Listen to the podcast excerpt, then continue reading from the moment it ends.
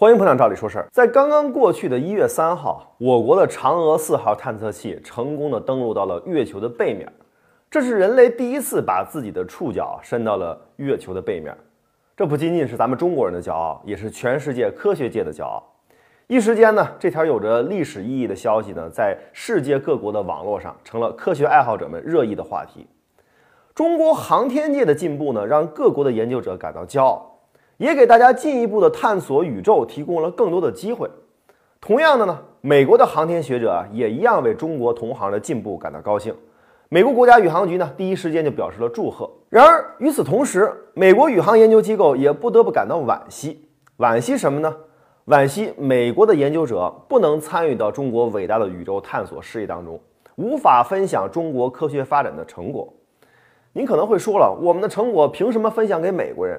其实，在人类探索宇宙的过程中，一直充满科学上的互助与合作。无论是国际宇宙空间站的建设，还是卫星发射的国际间合作，甚至在冷战时期激烈对峙的美苏双方呢，还能够开展阿波罗联盟号太空项目。在地球上，国与国之间可能存在着各种各样的利益竞争关系，但是在人类对宇宙的探索当中，地球是一个整体。如果真的有外星人来的那一天，恐怕人家很难区分地球上复杂的国与国关系。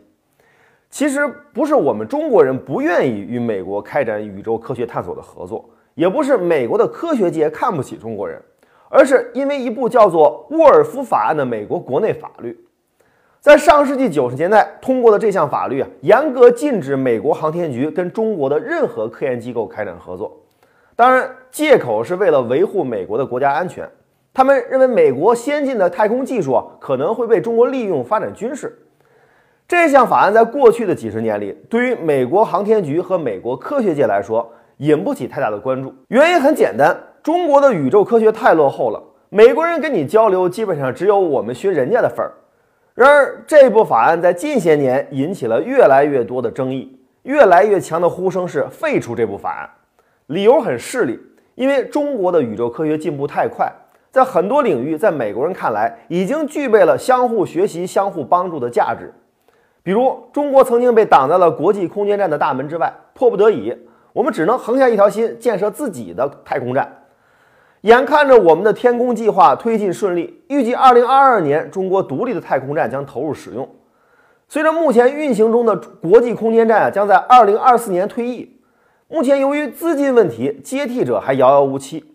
届时，人类可以利用的宇宙空间站将只有中国的天宫站。不仅如此，中国自己的月球基地计划，乃至于更多更宏伟的宇宙探索计划，都在稳步推进当中。我想到了那个时候，合作不合作，我们倒是不着急。对于这部傲慢的沃尔夫法案，我们完全没必要放在眼里。